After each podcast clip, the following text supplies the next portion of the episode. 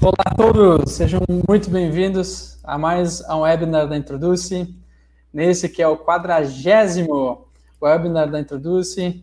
Ontem foi nosso último dia 30, né, de setembro, mês de aniversário da Introduce, e hoje estamos seguindo a continuidade aqui da, dos trabalhos com o Talk da Introduce.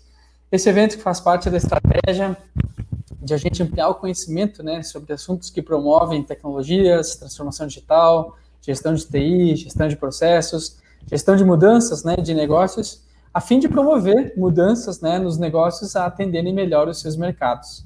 Eu me chamo Esdras Moreira, sou CEO no Introduce, e hoje nós vamos falar sobre LGPD, né, uh, e ter aqui uma contextualização, entender se é uma obrigatoriedade ou se é uma oportunidade. Né? A gente vai debater um pouquinho mais, junto com o nosso convidado, o José Fernando Vegui, que é nosso consultor aqui na Introduce. Boa noite, Vegui. Boa noite, Esdras. Boa noite a todos. Seja bem-vindo nesse momento importante para todos nós. E hoje nós teremos bastante proveito, tenho certeza disso. Perfeito, muito bem. Uh, podemos avançar aqui, Veg, no slide também, sim, que sim. tem a tua apresentação, né? Ok. Aqui. Vamos começar Legal. com né? O Veg, pessoal, só uma notícia para todos, quem está acompanhando a gente aqui. Uh, o Veg tirou a certificação essa semana de auditor líder né, da ISO 27001.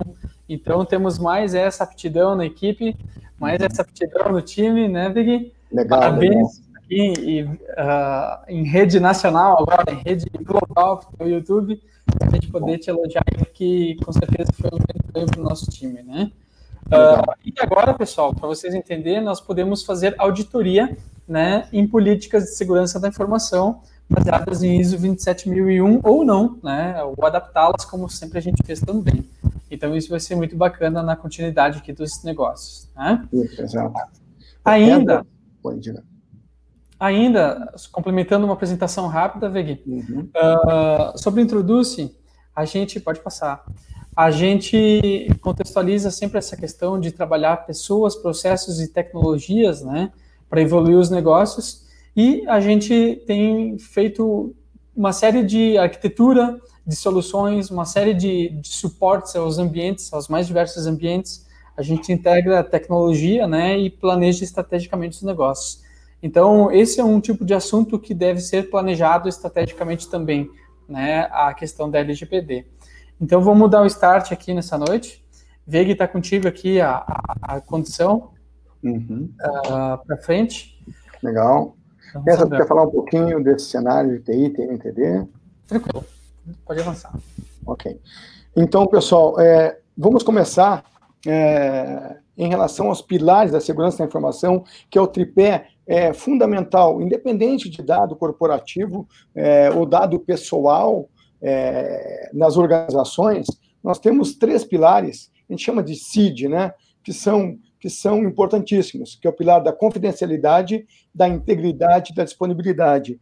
É, a, a, a LGPD, ela permeia esses três, esses três cenários, onde, rapidamente, é, informações, é, confidencialidade, informações devem ser é, disponibilizadas a quem de direito. Então, eu tenho determinadas é, categorizações de privilégios para acessos às informações. Pensando em classificação de informações, nós temos informações confidenciais, internas, públicas e outras tantas. Então, cada informação dentro da sua classificação, ela deve ter um controle específico, onde o acesso a ela deve ser é, controlado dentro de privilégios, tá?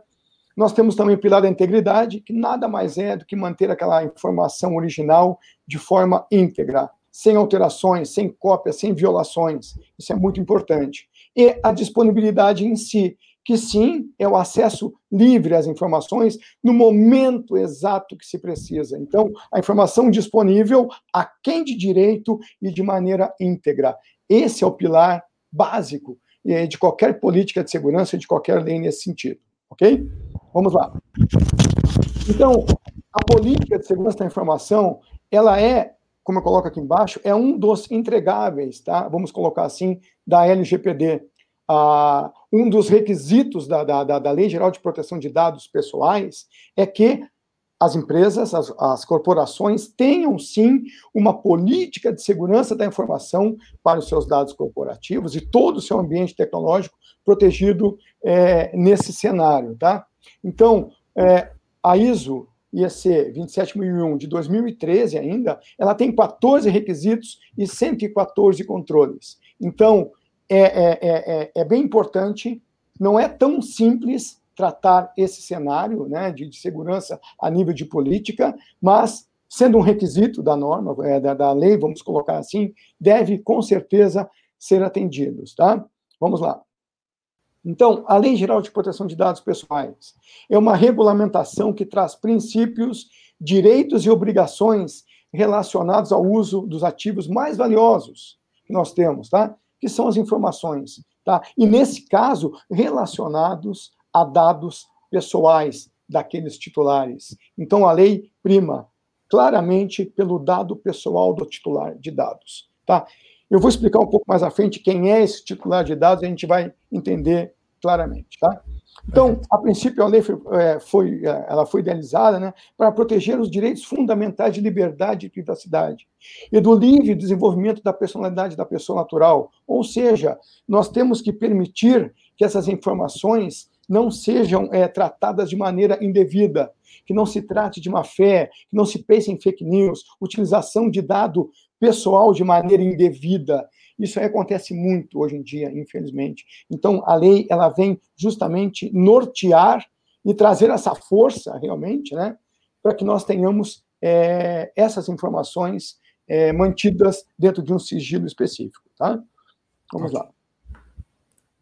Importante, a, a LGPD ela permeia três ambientes. Tá? É um ambiente corporativo da organização. Vamos lá, áreas de negócio, departamentos, setores, os mais diversos, tá? Ela permeia, sim, o ambiente de tecnologia das empresas e ela permeia muito também o ambiente jurídico. Então, quem está envolvido aqui? Estão envolvidos gestores de negócios, estão envolvidos os advogados das empresas ou terceiros e a TI das empresas ou terceiros, ou seja, todo esse. Aqui é um grande ecossistema, vamos tratar assim, tá? Essa andorinha sozinha não vai fazer verão. Aqui são três andorinhas que vão fazer esse verão. Não existe aqui nenhum desses três componentes mais importante que o outro, não.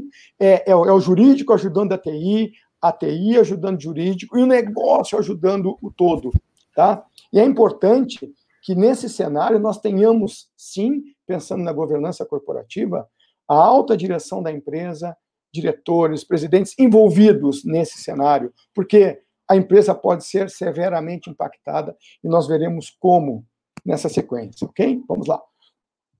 Então, pensando assim, onde estão esses dados das empresas? Nós temos dados estruturados e dados não estruturados.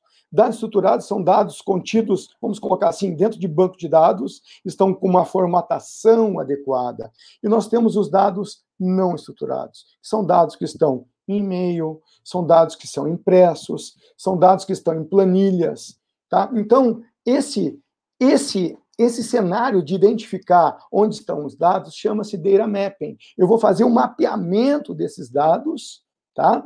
Para que eu possa identificar todo, todo, é, todo o tratamento e, e, toda a origem desse dado, é, dado por onde, onde ele anda na empresa, qual é o, qual é o resultado desse, desse cenário que nós temos do tratamento de dado dentro da organização. Então, nós temos N cenários onde o dado pessoal pode estar contido, desde uma planilha eletrônica, de novo, desde um papel é, dentro de uma, numa portaria da empresa, numa recepção. Então, esse, o data mapping, com certeza, é o principal desafio para a, a, para a implementação e adequação ao LGPD. Juntamente com ele, vem outros cenários que, mais no final, nós vamos apresentar quais são os critérios tá, que nós entendemos relevantes para começar uma implementação é, da LGPD, é, adequação à LGPD. Então, existem aqui alguns conceitos de terminologia, tá?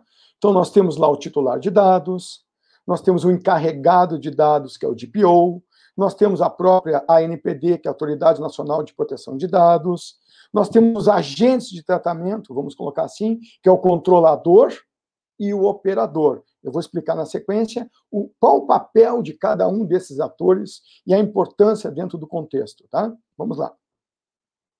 Titular de dados é a pessoa a quem se referem os dados pessoais, que são objeto de algum tratamento. Quem é o titular de dados? Sou eu, é você, é um cliente, é um fornecedor, é quem vai disponibilizar o dado pessoal para o tratamento da organização. Então, N origens, tá?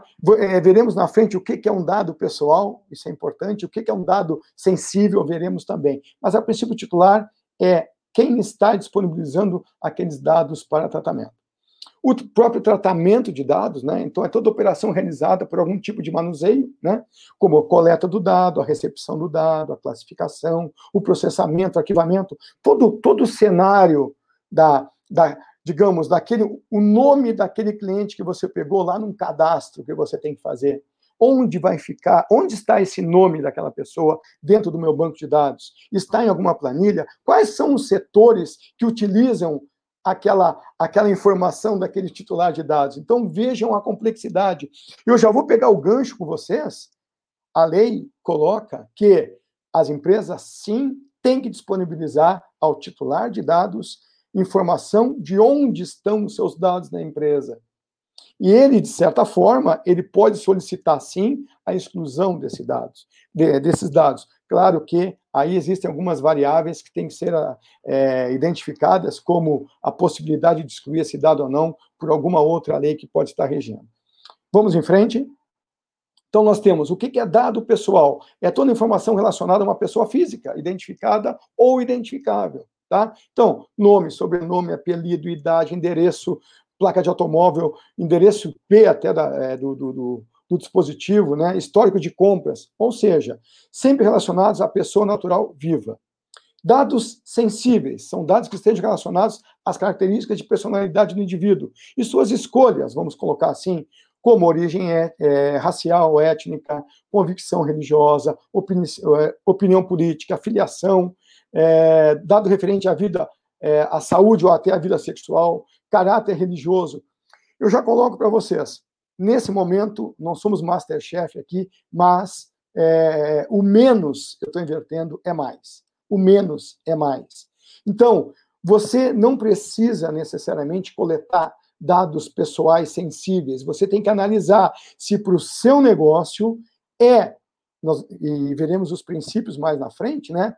Se há a necessidade da coleta daquele dado sensível. Porque quanto menos informação você tiver, menos tratamento você vai ter que dar para aquele dado, entendeu? Então, claro que as empresas hoje já têm os dados contidos, né? Então, quando se entra para fazer toda uma adequação LGPD, vai se mapear, sim, todos os dados pessoais e sensíveis de todos os departamentos, de todos os setores, de das mais variáveis formas que eles estão na organização e vai se tomar algumas decisões. Sim, esse dado aqui é importante, precisamos aqui, nesse documento aqui, ter uma, uma, uma cor da pessoa, nós temos é, termos aqui opção sexual da pessoa, se ele é, é de qual religião que ele é, precisamos disso? Não. Então, se exclui, tá? Para que não tenha que se tratar esse dado e não tenhamos que prover, muitas vezes, é, o tratamento de incidentes perando, perante a,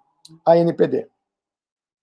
Dados anonimizados, então, são dados é, relativos a um titular que não podem ser identificados. Tá? Houve algum tratamento para esse dado? Alguma, alguma, alguma criptografia, algum cenário em que esse dado agora, com N ferramentas, esse dado não pode ser mais identificado, certo? Então, a princípio, esse dado aqui a gente não trata. O dado anonimizado é um dado que não é identificável, não precisa ser tratado.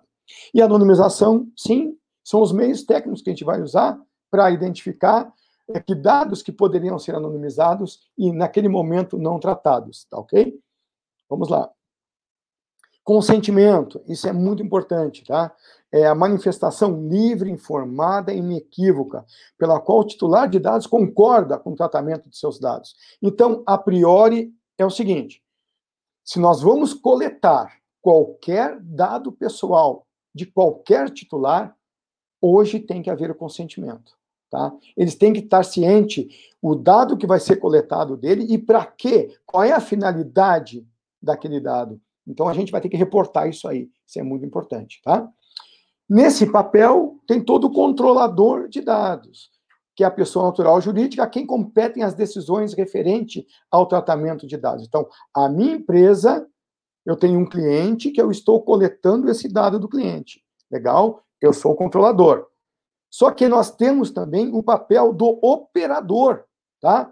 Que, digamos, é um, é um terceiro que trabalha comigo, é uma empresa parceira, onde eu vou compartilhar esse dado, certo? Então, o operador também ele é corresponsável por esse dado. E vamos pensar só né, agora no viés jurídico, né? Que a gente vai, eu, eu, eu vou falar um pouco mais à frente. Tanto o, controla, tanto o controlador quanto o operador, eles têm que ter entre si, sim, contratos de confidencialidade e não divulgação de informações, no mínimo, tá? E, e, o, e o rastreamento, vamos colocar assim, desse dado, compete ao encarregado, que é o DPO, do controlador. Então, se eu tenho N parceiros onde aquele dado está sendo utilizado e é e, é, um, é, e tem o princípio da utilidade sendo sendo estando adequado, né? O controlador deve ter plena ciência junto ao operador de onde estão esses dados e o que, que estão sendo feito com eles. A responsabilidade primária é do controlador, mas o operador também tem aí a sua é, o seu o seu controle, tá?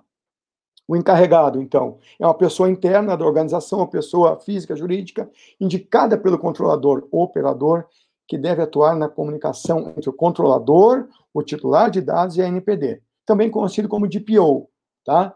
Eu fiz essa certificação na CESP ano passado, tá? Alguém pode perguntar, o que que eu preciso para ser um DPO? Tá? Preciso de uma certificação? Não, mas é bom, certo? Porque uma certificação, ela está dizendo para o mercado que tu conhece um pouco daquilo ali, entendeu? Tu não é franco atirador. Mas vamos colocar assim, no mínimo, mas o que, que um DPO tem que conhecer? Então, o que, que eu coloco para você? Então, eu até conversava com Esas um pouco antes. Ele tem que conhecer um pouquinho do jurídico, um pouco de jurídico, tá?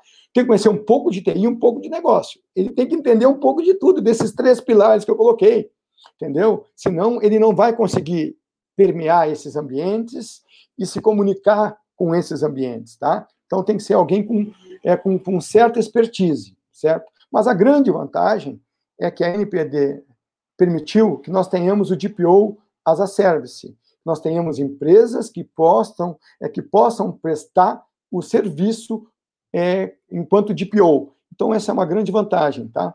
Para é, empresas que não querem ter o DPO, elas podem contratar outras empresas para que elas possam é, atender esse requisito.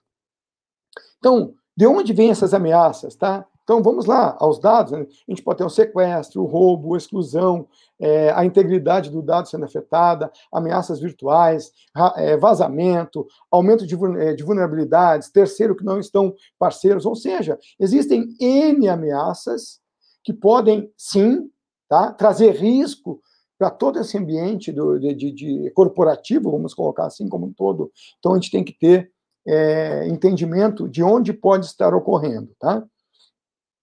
Então, se usa, sim, ações para mitigação. Eu posso ter um firewall, eu posso ter senhas. Aqui entra um pouquinho da política de segurança, né? Eu posso ter consentimento, certificados digitais, criptografias. Importante, treinamentos, conscientização é fundamental para que o elo mais fraco, no meu entendimento, que são as pessoas, certo? Elas estejam sempre cientes dos seus deveres, dos seus direitos, das suas responsabilidades também, quanto à segurança da informação. Aí vem o monitoramento, pode-se usar ferramentas como antivírus, DLP, backup, ou seja, né? Aqui, nesse viés, eu estou entrando um pouco também na política de segurança nos seus controles, tá? Porque a política de segurança faz parte desse contexto é, de entregável da, da, da LGPD. Vamos lá. Então, existe aqui todo um cenário de cronologia. Desde 2010, eu vou lá para 2020, que entrou em vigor a, a lei sancionada pelo presidente. Tá? Então, houve todo um momento aqui de transição, tá? de, de, de caminhar, tá? que se estendeu por 10 anos, vamos colocar assim. Tá? Mas hoje nós temos, sim, a lei foi sancionada. Sim, a lei já entrou em vigor, sim. Haverão punições? Provavelmente sim, eu já tive informações algumas punições não tão severas, tá? O intuito que eu vejo nesse momento é sim de orientação para as empresas, tá? Mas, Fernando, o que, que eu tenho que fazer? Começa, entendeu? Tu tem que mostrar boa fé. A, a organização tem que mostrar boa fé. Eu já comecei a política de segurança, eu já tenho aqui um, um, um escritório jurídico já tratando é, de alguns cenários relativos a, a, contratos, ou seja, eu já tenho um DPO, eu já tenho um comitê de segurança, eu já... então mostra realmente que você já começou. Porque, a princípio, as sanções mais fortes, veremos depois o, o que, que engloba essas sanções, a partir de agosto de 2021. Então, a partir de agosto do ano que vem. Então, nós temos um prazo, sim, mas eu lhes digo, a, a, a adequação da empresa à Lei Geral de Proteção de Dados, ela é bastante difícil tá? porque envolve todos os setores. E, e, muitas vezes não se sabe nem onde estão esses dados, como são tratados. Então, é todo um relacionamento que nós veremos que tem que ser realizado. Aqui, na, é, a, vamos mostrar a sequência na implantação, é de uma maneira efetiva, ok? Então, a lei se aplica a qualquer operação de dados pessoais, independente do meio, que possa envolver pelo menos um dos seguintes elementos: que tenha por objetivo a oferta ou oferecimento de bens e serviços ou tratamento de dados localizados no território nacional. Outro cenário também em que os dados tenham sido coletados em território nacional. Então, com esses dois vieses, tá, independentes entre si, tá, pode se tratar sim qualquer operação de dado pessoal. Vamos lá. Existem 10 bases legais para a LGPD. O que, é uma base legal? São hipóteses, são cenários onde vão me permitir o tratamento do dado pessoal, a coleta, a análise, o monitoramento, a exclusão. Então vamos lá. Mediante fornecimento de consentimento pelo titular, ótimo. Para cumprimento de obrigação legal regulatória pelo controlador, eu posso realizar o tratamento de dados. Pela administração pública para tratamento e uso compartilhado de dados para execução de políticas públicas. Sim, nesse cenário eu também posso realizar o tratamento de dados. É, ou seja, eu não vou ficar lendo todos aqui, nós vamos é, ficar muito, muito, muito maçante, né? Mas e, e esse material vai ser disponibilizado para vocês. Mas essas bases legais norteiam, sim, é, em que momento e que pode ser, sim, realizado o tratamento de dados. Em que momento que deve se realizar o tratamento de dados para é, justamente a proteção daquele titular. E nós temos, na sequência, os 10 princípios. Tá? Então, pensando nas bases legais, eu tenho os princípios da transparência, onde eu tenho que dispor informações claras e precisas aos titulares. Em cima disso, eu tenho que ter o, é, o princípio da finalidade, porque a coleta daquele dado tem que ter propósito legítimo. Exemplo, eu preciso de um lá, é, o RH da empresa precisa dos dados pessoais de uma pessoa para que ela possa empregar essa pessoa. Esse é um princípio da finalidade, tá? E está adequado, vamos colocar assim, a, a finalidade. Então, eu preciso sim o nome, endereço, CPF, ou seja, para que eu possa contratar aquela pessoa. Isso é importante. É, adequação eu já citei, tem que estar tá, é, é, compatível com a finalidade, né? Utilização. Então, olha só, foi o que eu comentei. Use apenas o que você precisa. Não colete dados demais. Ainda mais se forem dados sensíveis. Cuidado. Então, a utilização é muito importante, tá? Outro ponto relativo à lei é o livre acesso. Então, o titular de dados deve ter é, acesso, né, vamos colocar assim, ao tratamento e à localização dos seus dados. Então, vão existir sim interfaces com, com, os titulares que as empresas têm que ter, tá? com canais de comunicação é, distintos, vamos colocar assim, através de portal, através de e-mail, através, ou seja, né, para que o titular possa assim solicitar quais são os dados que vocês, é, que essa empresa tem meus.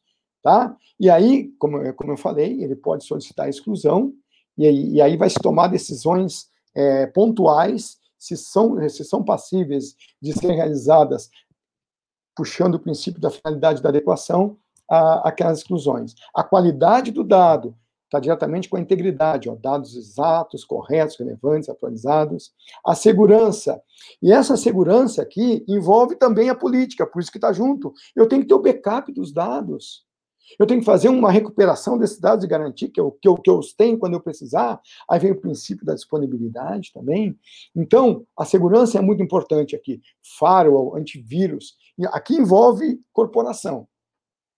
E eu tenho que pensar também em prevenção. Então, são medidas para evitar danos aos titulares. Então, aquele dado não pode vazar. Então, dentro, eu vou citar um pouco mais para frente, eu, eu, tenho o DEPIA, né, que na, nada, mais é, nada mais é que um relatório de impactos, né, que eu, que eu tenho que analisar. Se aquele dado vazar, qual é o impacto para o titular e para a organização? Eu tenho que tomar ações preventivas, sempre, e evitar aquelas ações corretivas que possam me impactar mais. Vamos lá. Não discriminação. Então, não usar dados para fins discriminatórios, tá? Em absoluto, nunca, tá? O dado deve ser usado para fins legítimos e não discriminatórios. E aí vem importante agora a responsabilização e proteção e, e proteção de contas, tá? Então, nós temos que demonstrar uma, uma, uma, uma conduta ética e eficaz no cumprimento da norma. E aí vem aquele cenário em que a empresa vai ter que prestar contas a, a órgãos reguladores. Hoje, a NPD, já vou pegar o gancho, né?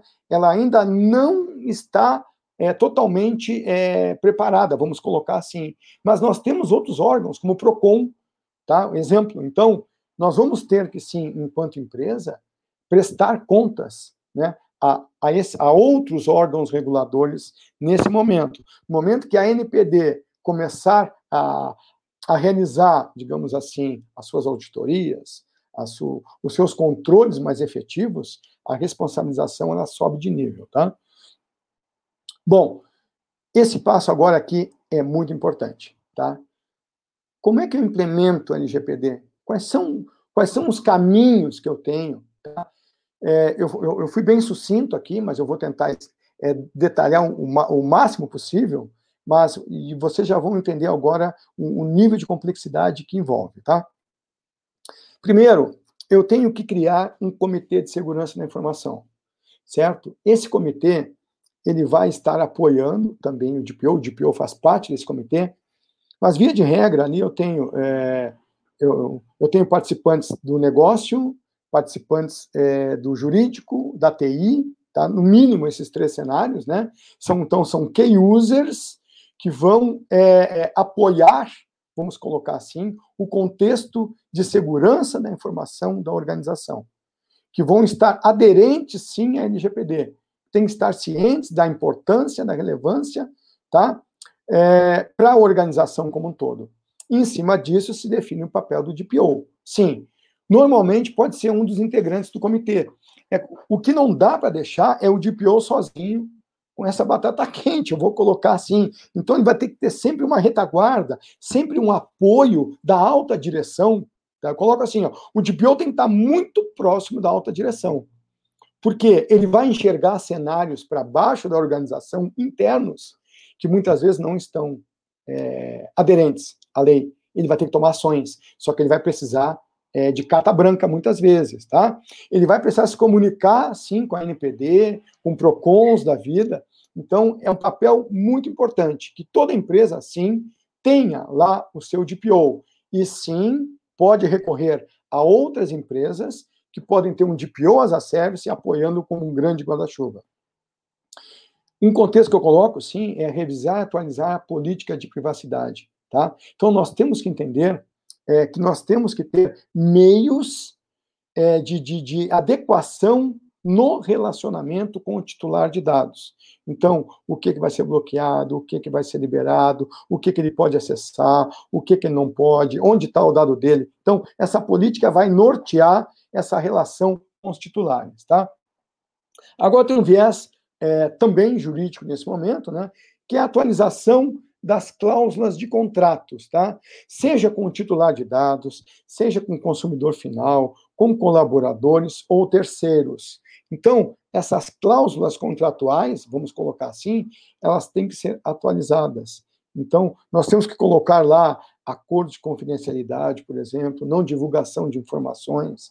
Ou seja, nós temos que deixar esses contratos mais robustos, né, visando a proteção da organização, sim, e dos titulares de dados.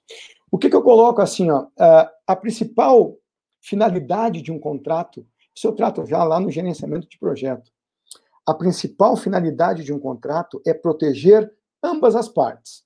Então, ela vai proteger, sim, o controlador de dados, sim, sim, o operador e controlador aqui nesse lado, né? E sim, também do outro lado, o titular, o, o colaborador, o terceiro. Então, o contrato ele vai unir esses dois, esses dois mundos, vamos colocar assim, de uma maneira é, o mais segura, o mais controlada possível.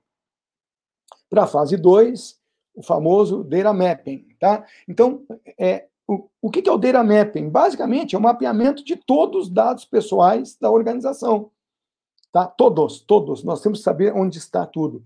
Existem, pode ser realizado de maneira manual, sim.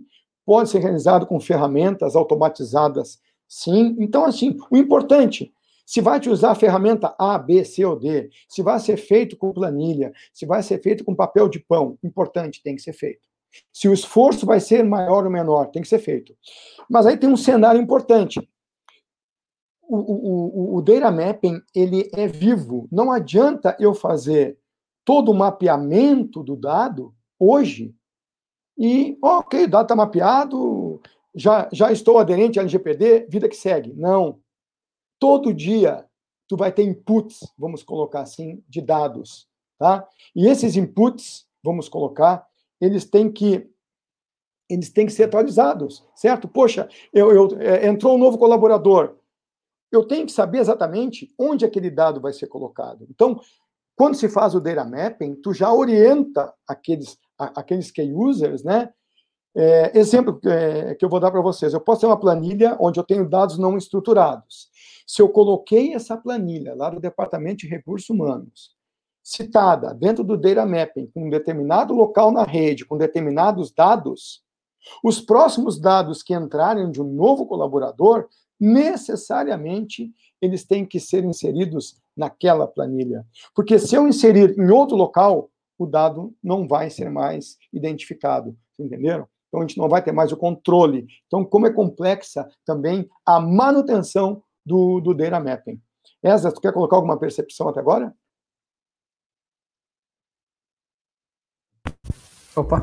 Não, estou fazendo sinal de positivo aqui, porque ah, tá. eu, eu, lembro de vários momentos que a gente já está fazendo em alguns clientes, né? Uhum. E, e, é justamente isso, assim, e são as perguntas recorrentes, inclusive, né? Depois eu vou trazer algumas aqui que o pessoal já está trazendo. É, eu já sei, eu já estou meio respondendo agora aqui, tá? Mas vamos isso. lá. Perguntem à vontade. O que eu souber, eu respondo, o que eu não souber, eu pesquiso e trago depois, tá? Tudo bom. Mas vamos lá. Então, olha só. Pessoal, o titular de dados, tá? que está que, que tá transitando conosco, tá? ele pode sim, e nós temos que abrir canais de comunicação para ele reportar qualquer incidente. Mas veja, o Fernando, o que é um incidente? Tá? Esse titular teve um dado dele vazado, um dado pessoal vazado. Vazou um dado pessoal. E ele acredita que, poss, que possamos nós, na empresa, sermos a origem. Ele vai jogar para tudo que é lado. Tá? E aí nós temos que Veja bem a complexidade. Nós temos que ser capazes de demonstrar para ele e para a NPD que aquele dado não vazou do nosso ambiente, que o nosso ambiente está seguro, que o nosso ambiente está, é, de novo, está aderente à lei, que nós estamos atendendo todos os requisitos de privacidade, vamos colocar assim. Então, tem todo o modelo de reporte a NPD, que o DPO tem que realizar, todo esse cenário de identificação de incidentes, tomada de decisão, plano de ação, ok? E nesse contexto também, tá, é, tem, tem a realização de trilhas de auditoria de consentimento. Porque, porque o que, que vai acontecer? Invariavelmente nós teremos dezenas ou centenas de consentimentos, dependendo do tamanho da empresa, durante um dia. Tá? Então, tem se ter logs, vamos colocar assim, desses consentimentos, porque nós temos que ter é, um checklist porque o, titular pode dizer, não, eu não permiti, e nós temos que ter esse, esse log. Não, no dia tal, hora tal, você acessou determinada ferramenta, plataforma lá, e você deu sentimento aqui. Então, esses logs têm que existir, tá? Uh, implementar uma política para tratamento de dados pessoais para terceiros, foi o que eu falei. Nós temos os, o controlador, ele compartilha seus dados com operadores, tá? Nós temos que ter, sim, enquanto controladores, nós somos os principais responsáveis, sim, pelos dados compartilhados com, com os controladores, tá? com os operadores. Então, nós temos que ter aí políticas para tratamento de dados específicos com terceiros que trabalham conosco, tá? Criar o código de conduta organizacional. Eu coloquei o código aqui, e esse código de conduta eu trato também lá dentro da PSI, tá? Eu, eu já trago ele na política também, mas é importante porque o elo mais fraco, sim, são as pessoas, tá?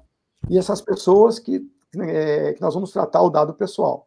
Então, um código de conduta é importantíssimo, tá? Para que as pessoas saibam sanções, direitos, deveres, tá? Então, assim, ó, se tu não explicar o que que tu quer, as pessoas vão fazer qualquer coisa e tu vai ter que aceitar. Então tem que ficar claro qual é a regra do jogo. Tu pode compartilhar informação, tu pode divulgar, para quem tu pode divulgar, como, entendeu? Esse cenário. Você quer falar essa de novo? Não. Tranquilo?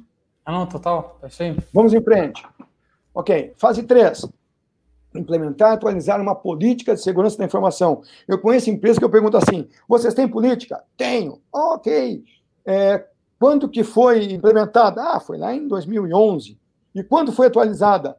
Em 2011. Peraí, nós estamos em 2020. Uma política de segurança, ela tem que ser atualizada, tá? Nessa, né, nessa certificação de, de auditor que eu fiz da, da, da, da é isso. Da, da, da, da norma ISO, né? Eu, eu falava com os colegas lá, muitos advogados, né? É, que ah, o, o ambiente de tecnologia ele é muito mais agressivo que um ambiente normal nas organizações, vamos colocar assim. É muito mais agressivo e muito mais dinâmico. Tá? Então, quando eu devo atualizar uma política, tá? Claro, não vai, é, tu não vai ficar atualizando toda semana, todo dia, não, tá? Mas tu pode sim criar controles para que quando tu houver qualquer variação no teu ambiente, vamos colocar assim, tu vá sinalizando. E tu pode atualizar a política semestralmente, trimestralmente, depende muito do quanto quanto o teu ambiente ele é mutável, certo? Pô, mudei uma topologia de rede, cara, tem que atualizar a política. Troquei, é, é, é, troquei todo um cenário, vamos botar assim, de segurança física, segurança lógica na empresa. Eu tenho que atualizar a política, tá? Não que, seja, não que tem que ser muito seguido, mas com certeza deve ser realizado, tá?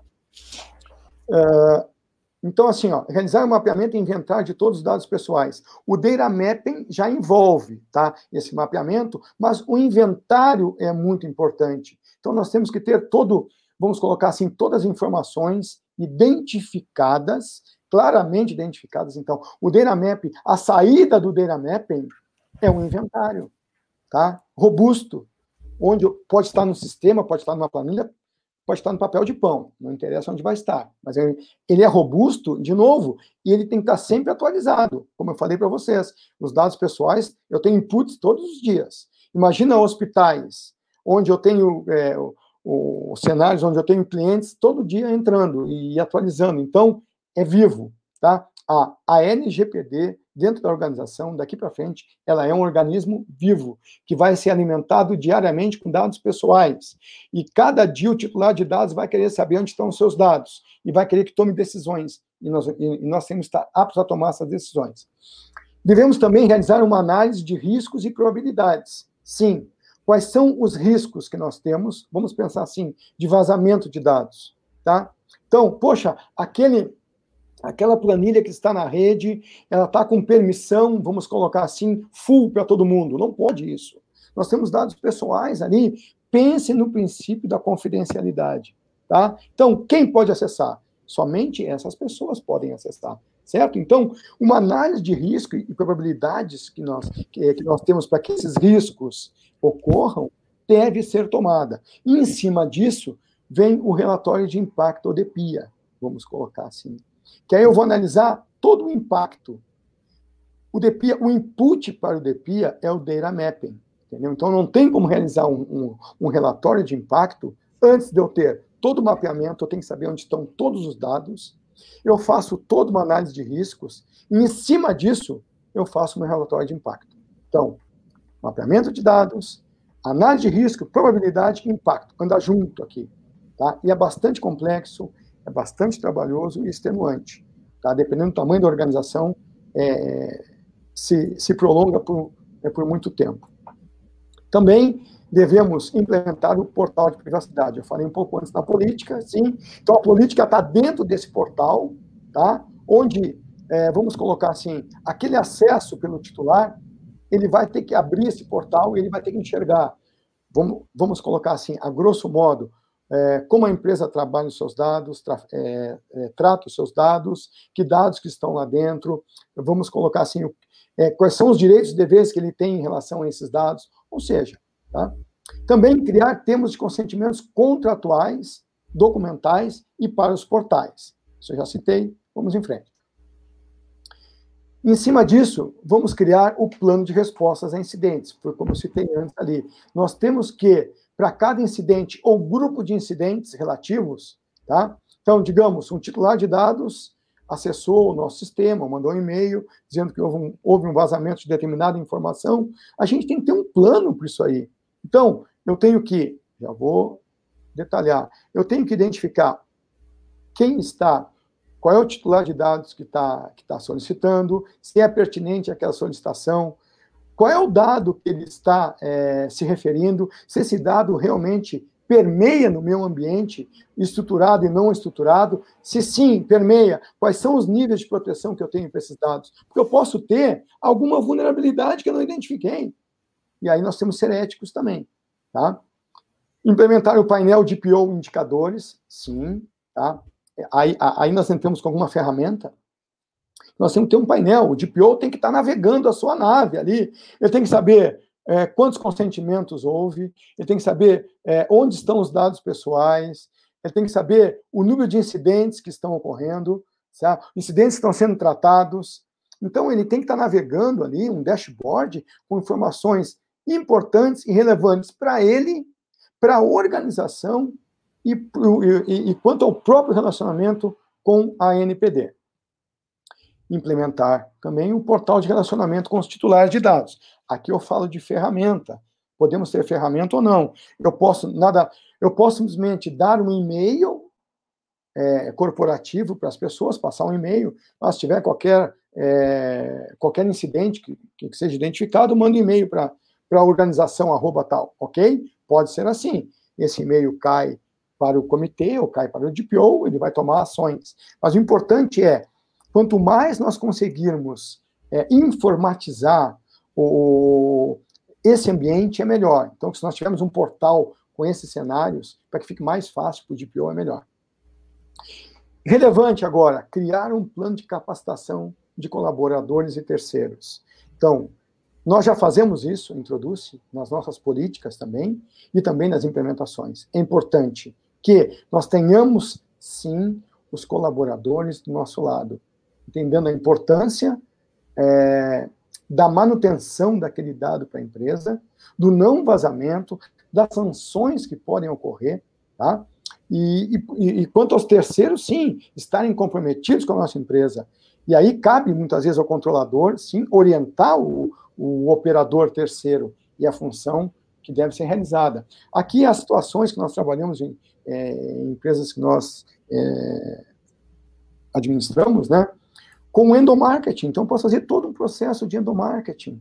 Eu posso criar, é, eu tenho cenários nossos, assim, avatares, posso criar papéis, eu posso criar é, cenários de, de, de, de, compartilhamento de informações com, com intranet, eu posso criar murais, eu posso fazer formulários, eu posso criar é, cadernos, ou seja, existem N maneiras para te capacitar e deixar continuamente esses colaboradores e terceiros cientes. E finalizando aqui, nós temos a implementação da gestão de plano de ação. Então, nós temos lá um plano de resposta a incidentes, ok? Só que nós temos que gerir esses planos, tá? E reporte aos titulares da NPD. Então, como é que vão, como vão andar os planos de ação de incidentes? Eu tive um incidente, eu fiz a resposta, e qual é o plano de ação? Qual é o resultado? Porque assim, ó, eu não posso ter um incidente e não tomar uma ação corretiva. Entendeu? Então, todo incidente, sim, vai gerar um plano de ação, onde eu vou identificar o que causou aquele incidente, e que ações que eu tenho que tomar para que ele não ocorra de novo. Pensando em gestão de problema do White, ou assim, alguma coisa, eu estou eu tô buscando a causa raiz.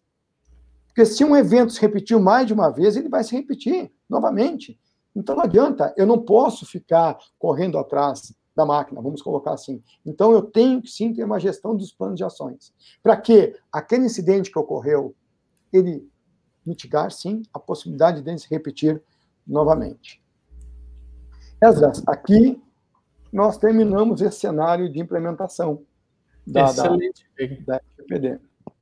Excelente. No tempo, 15 minutos agora para perguntas aí, né? Vamos lá, vamos lá. A gente estava em uma outra conversa hoje às 14, né, de tarde, uhum. e, e trouxe mais visões aqui, enfim, de, de rechear aqui o meu pitch também sobre essas questões, né. Uh, a gente sempre aprende, né, cada vez que a gente revisita esses assuntos, a gente vai agregando, vai entendendo, né, por exemplo, o caderno ali, você usa muito tempo isso, né, e, e, tem que ser usado. É uma das maneiras, enfim, de deixar o conhecimento à disposição. Né? Enfim, existem várias formas de fazer esse caderno. Hoje no digital a gente tende a criar uh, cadernos digitais, né? Criar uma Wikipédia dentro de casa, né? Um, um, um laboratório, digamos, um EAD interno, uma uma intranet interna com o conteúdo, né? Enfim, mas tudo sempre vai ser essa questão de treinamento das pessoas para poder fazer esse acesso e, enfim, uh, uh, dinamizar mesmo o entendimento né, e o conhecimento. Uhum. Vamos lá, Veg. Tem várias perguntas de, de vários lados, tá? Facebook, Instagram, uh, teve mais. Eu quero trazer algumas, inclusive, que teve durante as inscrições também, tá? Uhum. Que são simples, mas de, de alguma maneira vão fazer um bate e volta rapidinho aqui também. Então, por exemplo, assim, já não vou ordenar, vou seguir em resposta, okay. acho que o pessoal vai entender também. Uh, tem software para DPO? Software para DPO, sim. É, não é software, uh, eu vou responder, não é software para DPO, tá?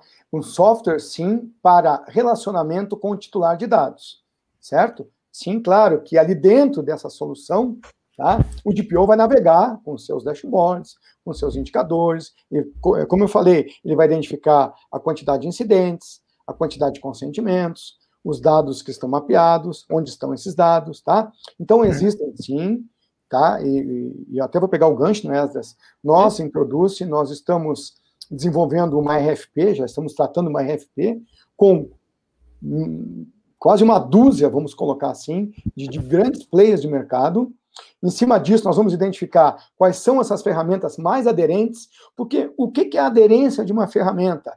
É simples, que ela atenda o máximo à lei, certo? Esses contextos todos de lei. Então não adianta eu ter uma ferramenta que ela é meia boca, vamos colocar assim. Em algum momento vai faltar. Então a gente tem que ser mais assertivo. Então, nós introduz, estamos com uma RFP, com diversos players de mercado, nacionais e internacionais, na sequência, vamos fazer provas de conceito, sim, e vamos decidir quanto a melhor ferramenta. Mas importante, não adianta, a, a ferramenta por si só não adianta.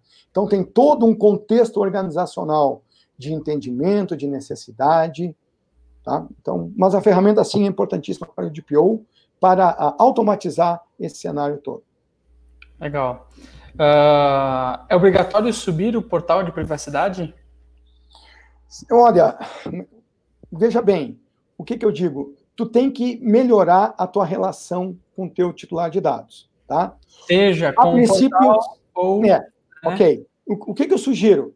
Eu vou colocar um sim, assim, sim, tá? De certa forma, lá na LGPD, ela fala assim na privacidade desses dados, tá? Quanto mais transparente for com o titular de dados, é, aquele esse relacionamento com ele, o que que tu trata, de que maneira, melhor. Então, eu, eu acredito que sim, sim, seja relevante tu ter um portal.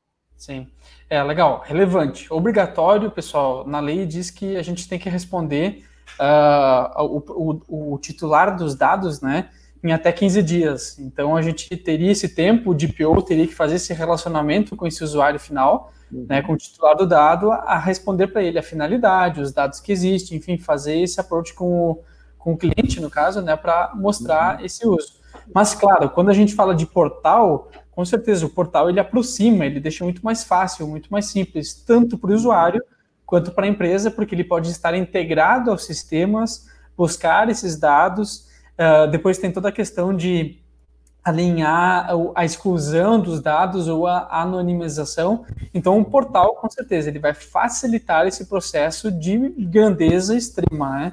Uh, mas não é uma questão obrigatória, mas vai te facilitar muito o trabalho do DPO e da empresa. Né? Como que eu sei o meu estágio de adequação da LGPD? Outra pergunta aqui. Puxa vida, assim, ó, é, tu tem que olhar para dentro da empresa, tá? Tem que olhar para dentro, tá? Basicamente, como a LGPD trata de dado pessoal, vamos colocar assim, tá? É, tu tem que saber, é, a grosso modo, é, onde estão os dados pessoais dos titulares de dados. Estou pensando bem, é, bem, bem criticamente na LGPD. A, a, nível de política de segurança da informação, na norma 27 mil, tu tem que ter os teus dados corporativos também protegidos. Então, o que, que eu digo? Tu tem que olhar para dentro. Eu tenho política de segurança da informação? Não tenho. Pontinho a menos. Tá? Eu sei onde estão todos os CPFs dos meus colaboradores? Em quais sistemas? Quais planilhas? Eu, não, não sei. Então, seja bem-vindo ao mundo real. Bem-vindo. saber isso aí. Tá? Exemplo, então. Uma questão de, de olhar, a, a, a, gente apoia né, nesse processo, né, com uhum. acesso, né, enfim, seria a gente criar esse relatório a partir de algumas entrevistas para poder facilitar o entendimento de como a empresa está, que recursos ela já tem, que tipo de dado, tipo, tipo de processo de negócio que ela está tratando, né, uh, para entender que momento ela poderia estar da adequação, né. Mas é, definir um comitê, definir um DPO e começar a olhar para esse processo interno já é um primeiro momento. Então, colocou bem, um, um assessment cai bem nesse momento também, tá? Hum. Pelo menos para dizer o seguinte, ó, cara, tu, teus dados estão, estão, os dados, tu tem dados pessoais sensíveis, tá? Eles estão vulneráveis, então, ou seja, se monta depois a partir dali todo um plano de ação para adequação LGPD. Show. Bate e volta ainda aqui, ó. Se eu tenho um sistema em nuvem, como fica a LGPD se o dado, por exemplo, está no, nos Estados Unidos? Vamos lá, olha só. Uh, esse dado foi originado no Brasil. Então, o que, que a lei trata? Eu tenho dados originados no território nacional, ok? Bom, se esses dados estão em nuvem, e é muito comum hoje, tá? uhum. qualquer plataforma que seja, essa plataforma, ela também tem as suas responsabilidades quanto à LGPD. Então, é, é, é uma cadeia é uma rede, é uma rede mesh, vamos colocar assim, né? Cada uhum. um tem as suas responsabilidades. Então, é esse cenário que vai acontecer. Então, o dado foi originado no Brasil? Foi. Está lá fora? Sim. Então, tem que ser tratado, ok? Bom, é, eu tenho determinada, é, determinado um Amazon, Google, seja lá o que for, né? Esses, essas grandes corporações, eu citei essas duas, né? Eles são também responsáveis por aquele dado que está inserido lá dentro. Então, é, é toda uma corresponsabilidade, é toda uma cadeia desse dado pessoal. Por isso que se tem aquela primeira relação ali, que tu trouxe, que é essa relação entre os fornecedores, né? Revisitar os contratos de fornecimento, de tratamento de dados, porque a outra pergunta aqui que dá para encaixar com essa, né? Por exemplo, se eu recebo um dado do cliente uh, e esse dado eu, eu compartilho num contrato com o um fornecedor da minha empresa, né? uhum. né? caso. Né? Ou uhum. seja, nesse momento a gente recebeu o dado e a gente está terceirizando ele. Isso, nós somos controladores, Isso. porque a, a tua relação primária é tua e do titular, certo? Então tu é o controlador. Tu recebeu lá nome, CPF, não. Aí tu vai o teu negócio, né? Tu tem lá um terceiro teu que tu vai compartilhar esse dado para poder trabalhar, ok? Não tem galho, é o princípio da, da finalidade. Só que tu tem que ter entre tu e essa empresa pegando o exemplo da nuvem, né? Tu tem que ter um contrato lá de confidencialidade, tu tem que ter um contrato de não divulgação de informações, tá?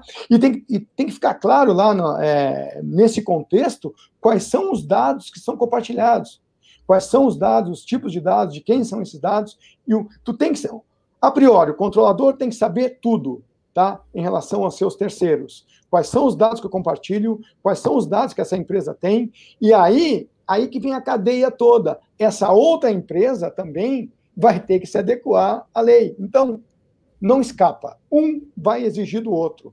Então, o que vai acontecer com grandes players, vamos colocar assim, no momento que estiverem adequados, eles vão exigir dos seus parceiros que tenham essa adequação também. Então, Exato. a coisa vai andar numa bola de neve. Como em alguns casos, né, por causa da GDPR, né, enfim, da, uhum. da europeia, No Brasil já é solicitado alguns fornecedores, então, ou clientes, né, essa tratativa uhum. também, né? Muito bem. O Francisco Barbosa está online aqui com a gente no YouTube também, professor.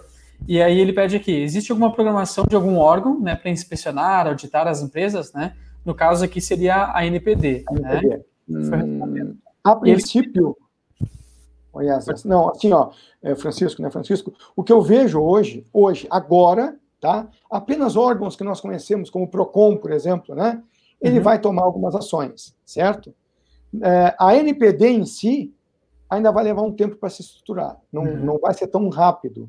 Se vai já existe, um vão usar a lei como base, né? Vão usar a lei como base. Quem já existe, vai... isso, exato. Vai se usar a lei como base, sim, para para trazer é, tanto, tanto, tanto é, recomendações para adequações ou até sanções, ok?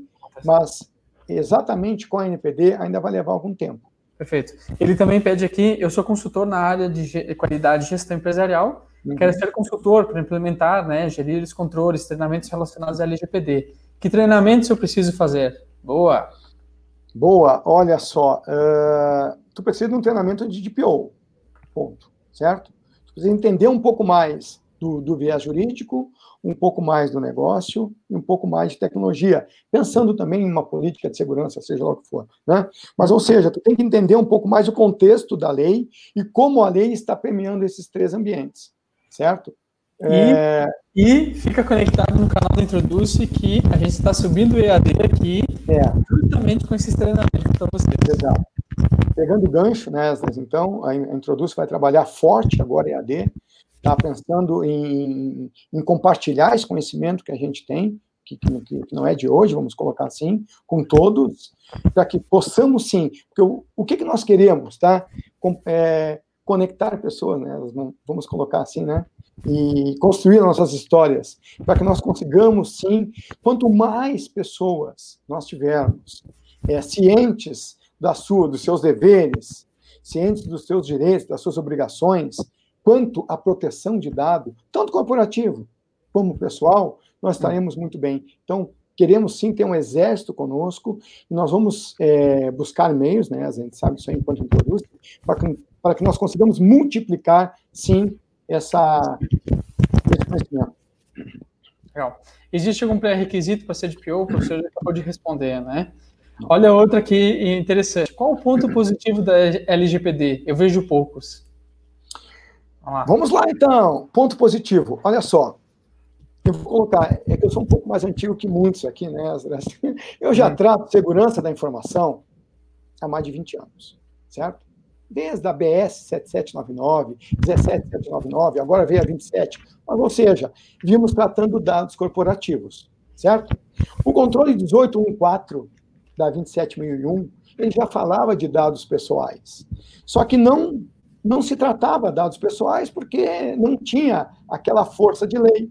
Então, o que, que eu vejo? A LGPD, ela veio com uma força de lei, tá? Uhum. Então, pontos positivos que eu vejo. Vamos lá. Se tu entrar hoje num site aqui qualquer para fazer uma compra, provavelmente no minuto seguinte, já tem 10 empresas mandando para ti, é, te, te, fornecendo produtos diversos. Ué, nem sei quem é essa empresa. Entendeu? O compartilhamento dos nossos dados está muito à revelia, vamos colocar assim. Essa lei vem, sim, para proteger o titular, tá? Contra ataques de empresas, é, ataques é, também de, é, de, de, empresas mal intencionadas, de interesse próprio só interesses impróprios, interesses próprios, ou seja, o titular de dados, nós todos, eu, vocês todos, nós estaremos mais protegidos, nós teremos a lei do nosso lado. Pensa em fake news também, aquele cenário todo. Então, já vai mudar. Vou dar um exemplo para vocês, que já está mudando. Nas eleições agora, os, até onde eu sei, os candidatos, né, eles não poderão enviar nenhuma comunicação por é, WhatsApp, ou seja, e-mail, sem o consentimento do titular. Olha que maravilha, entendeu? Se nós não dermos o consentimento, eles não podem, a princípio, mandar para nós. Então, isso já é um, um grande, um, um, grande, um grande cenário positivo que eu vejo que nós já, nesse contexto de eleições que nós já tivemos, tá? E outros tantos, não vamos ficar recebendo ligações, ah, eu liguei, não, vou, vou mandar a proposta de, não, não pode, somente se eu aceitar. E por quê? Mas como tu mandou para mim se o, se o meu dado não está contigo? Então, sim, eu vejo com bons olhos, vem favorecer muito a nós, enquanto pessoas físicas. Vem favorecer, sim, muito as empresas. Aí vou pensar no contexto corporativo de uma política, né? Na proteção dos seus dados, tanto corporativos quanto pessoais que estão lá dentro. Na própria continuidade do negócio como um todo, na preservação é, do contexto da organização, da imagem da organização. Quantas empresas tiveram vazamentos de informações e a sua imagem foi denegrida? Então, a lei, sim, no meu, é, ao meu ver, ela tem muito mais prós que contras. Ah, existem os contras, sim, poxa, a gente vai ter que gastar um pouco mais, mas veja bem, é algo em prol de um bem maior. Tá? Nós não temos como escapar desse cenário. E ele veio para nos favorecer, eu tenho certeza. Muito bem, muito bem. Ou seja, de, de certa forma, né, o mundo tem gerado muito dado, né, tem uhum. gerado muito dado, do ponto de vista de gerar dados. A gente está gerando muitos dados. Uh, já são mais, né, são muitos negócios que estão online e, digamos, recebendo dados de pessoas. E cada vez mais negócios estão indo para online, recebendo dados de pessoas.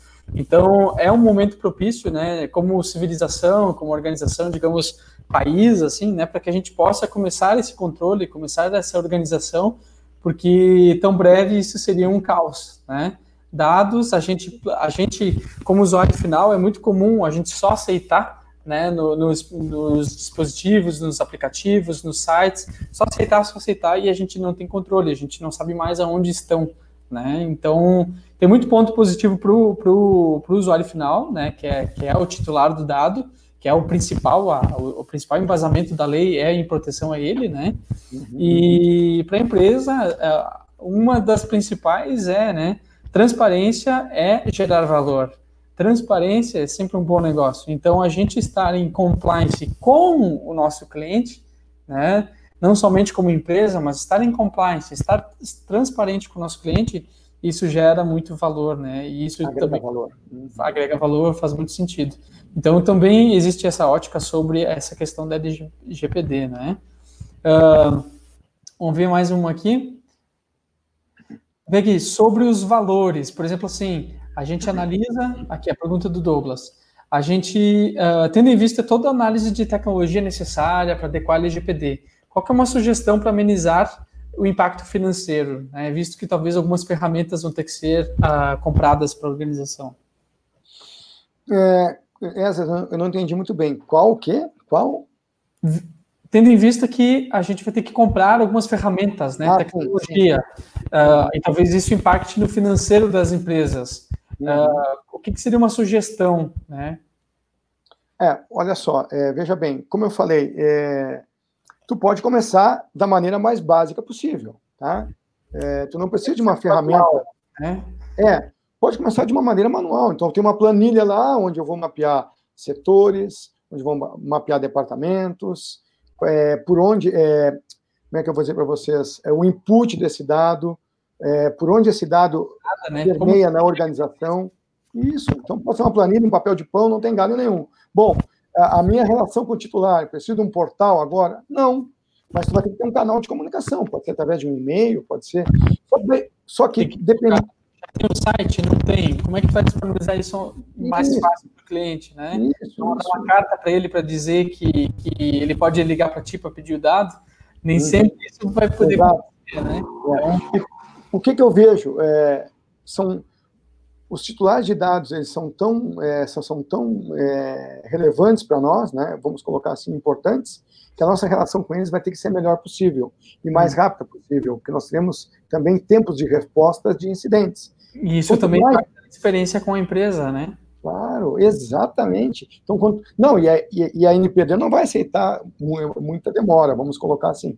Então, quanto mais tu informatizar, melhor. Mas veja bem, nesse momento, tu pode fazer muita coisa manual ainda, não tem problema. Mas é todo um andar que vai se construindo. Uhum. Legal. Pessoal, mais perguntas vão mandando aqui, que a gente já está se encaminhando para o final, mas é nesse sentido. Outra coisa, Veg, uh, eu sou um usuário, sou um, sou um MEI, né? Tenho um CNPJ MEI. Eu também preciso cuidar? Sim, sim, sim, sim. É, se tu, MEI, ok, uma empresa pequena, tu não, é, é que esse contexto agora, tá? A gente tem que ter um cuidado, tá? É, se na tua empresa tu utiliza dado, tu tem titular, tu tem dados de titulares, sim, mas eu tenho poucos dados. Tu tem que ter um controle disso aí, certo?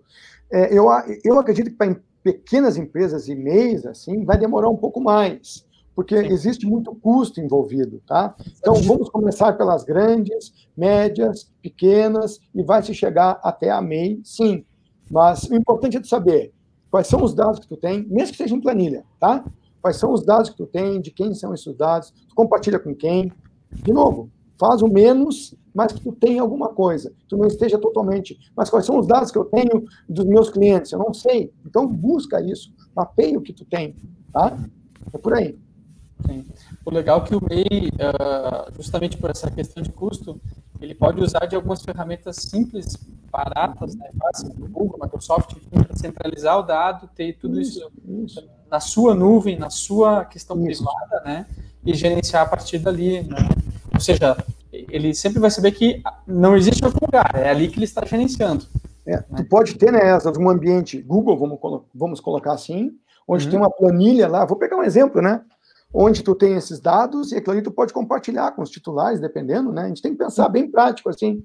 Então, eu tenho um ambiente Google, um G Suite da vida lá, onde eu tenho é, essa planilha com as informações, né? E ali eu uhum. estaria compartilhando até para é, com, com, os titulares para visualização de onde estão os dados. Claro que eu estou pensando bem, é, bem simples, tá? E o principal é a gente precisa daquele dado ou seja, eu sou uma floricultura, eu tenho um MEI para trabalhar na, na floricultura, né? Para uhum. ser a floricultura, ok. Você vai pegar dados sensíveis, né? Dados das pessoas, quais você precisa? Quais realmente você precisa? Né? Você precisa do endereço hoje, por exemplo? Você vai encaminhar situações ou ela está no balcão e você pode mandar, digamos, só entregar o produto para ela sem pegar o endereço? Isso é então, é isso Quanto menos informação tu tiver, tu colocou bem, melhor. Tá? Uhum. Porque assim, ó, isso pode ser usado contra ti. Então pensa assim, ó, eu não, cara, eu quero o mínimo de informação. Então a gente vai começar a recuar às vezes assim, não, não quero, não quero, tá? Uhum. Porque a gente pode se incomodar com certeza. É isso aí. Francisco, sobre os softwares, né? Já existem alguns softwares para facilitar isso que é essa questão da RFP que o Veg comentou. A gente já trabalha com alguns, já estamos lidando com outros em, em empresas, né? Mas a gente vai fazer um, um deparo aqui, comparando alguns e, e publicar isso para vocês também terem acesso e já ter uma noção de qual atende o quê, nível de custo, nível de alinhamento com, com o compliance da empresa, com as normas, enfim, tudo isso também, tá? Legal, Veg. Estamos chegando no fim aqui, o tempo está batendo. É um tema que tem se prolongado, né? Tem tomado muitas horas aí de muitas empresas. Uh, mas, pessoal, a gente colocou aqui na, durante a, o chat da conversa no YouTube uh, o link do nosso e-book, que também traz mais algumas novidades, mais algumas informações sobre isso. Fiquem atentos né, nos nossos canais, no blog, a gente tem seguidamente atualizado uh, eventos e questões relacionadas, posts relacionados à LGPD. Então, a gente está motivado e, e estruturado aqui para continuar alimentando vocês de informação. Né? E o webinar, toda quinta-feira, às 19 também é um momento, um espaço aqui para a gente conversar com vocês. Veiga, alguma consideração final? Eu só quero agradecer muitíssimo essa oportunidade, né? Estar aqui com, com todos. E agradecer também a, a, presença de todos, aos que perguntaram também. Tá? É, é importante que, então eu, eu, eu ratifico, quanto mais nós tivermos, mais pessoas nós tivermos cientes da importância da proteção do dado pessoal, estarem aptos também a tratar esse ambiente, melhor para todo mundo. Todos nós ganhamos com esse contexto. Então, agradeço a participação de todos e podem contar conosco com certeza para essa jornada. Excelente, excelente. Então, pessoal, muito obrigado a todos que estiveram com a gente. Quem uh, tiver mais perguntas, mais questionamentos, podem deixar lá no, no, no, nos comentários aqui depois do canal, ou no Facebook da Introduce, ou nos contatos que estão disponíveis nos meios online, tá? Um abraço a todos, muito obrigado por estar conectado com a gente. Seguimos, até a próxima. Boa noite, pessoal. Bom descanso.